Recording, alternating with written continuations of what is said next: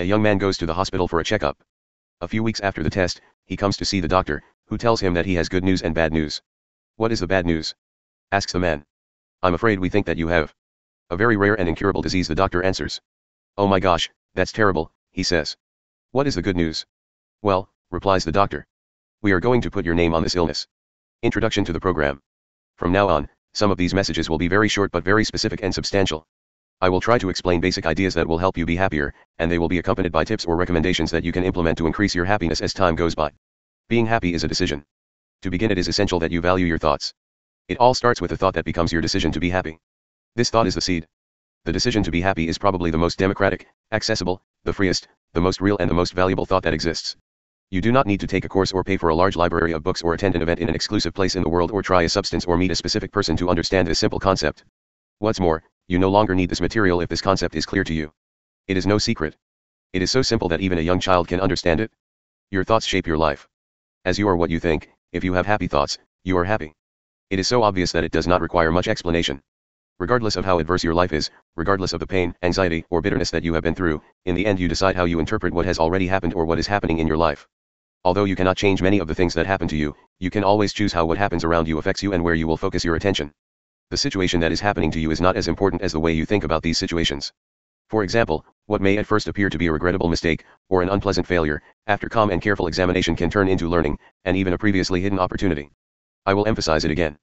As you are what you think, if you have happy thoughts, you are happy. It all starts with a thought that becomes your decision to be happy. No one can help you be happy if you don't make the decision to be happy. Only you can choose which thoughts you will allow to nest in your mind during the day, which conversations you want to engage in, what habits you will cultivate to develop them and which ideas you will put to work in your favor so that they multiply over time. You can choose which ideas feed your mind, which ones will receive your attention, and which information will receive your credibility.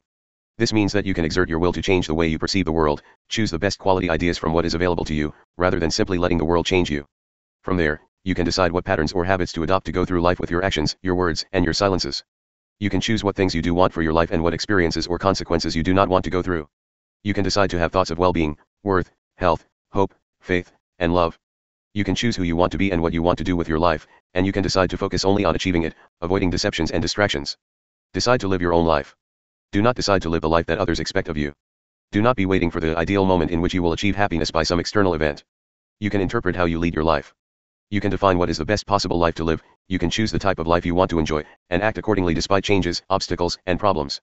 You can also choose the comfort of blaming your circumstances for what happens in your life and prevents you from accessing something better. You can choose to blame your family members for what you are experiencing now.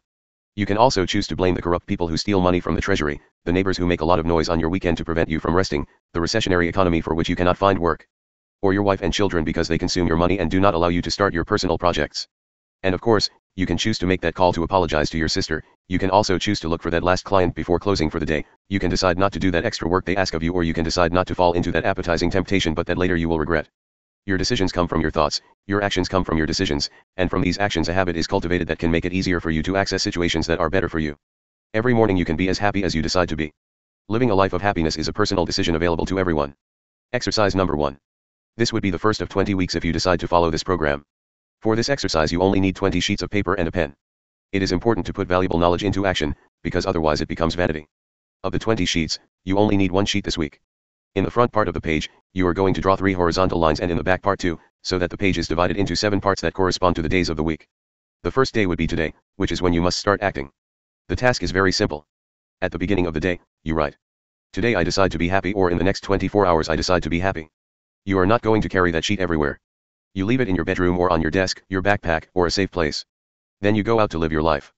It is normal that you receive unpleasant news, or some problem reaches your desk.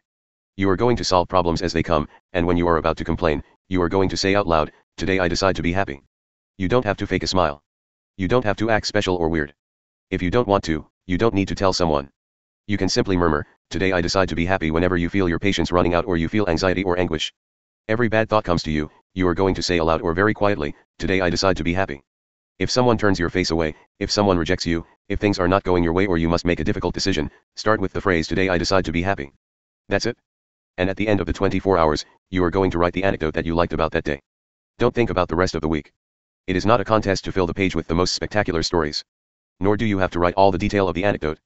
Simply write the most powerful or shocking event that you experienced that day. It may be something unpleasant, but definitely what has marked you. Conclusion Remember that there is no secret to being happy. Being happy is a very simple concept that is within the reach of the humblest child in the world. It all starts with a thought that becomes your decision to be happy. A person walks down the street and listens a group of people in a fenced yard shout. 19. 19. 19. 19. Curious, he walks over and looks through a hole in the fence. Someone on the other side hits him in the eye and everyone starts screaming. 20.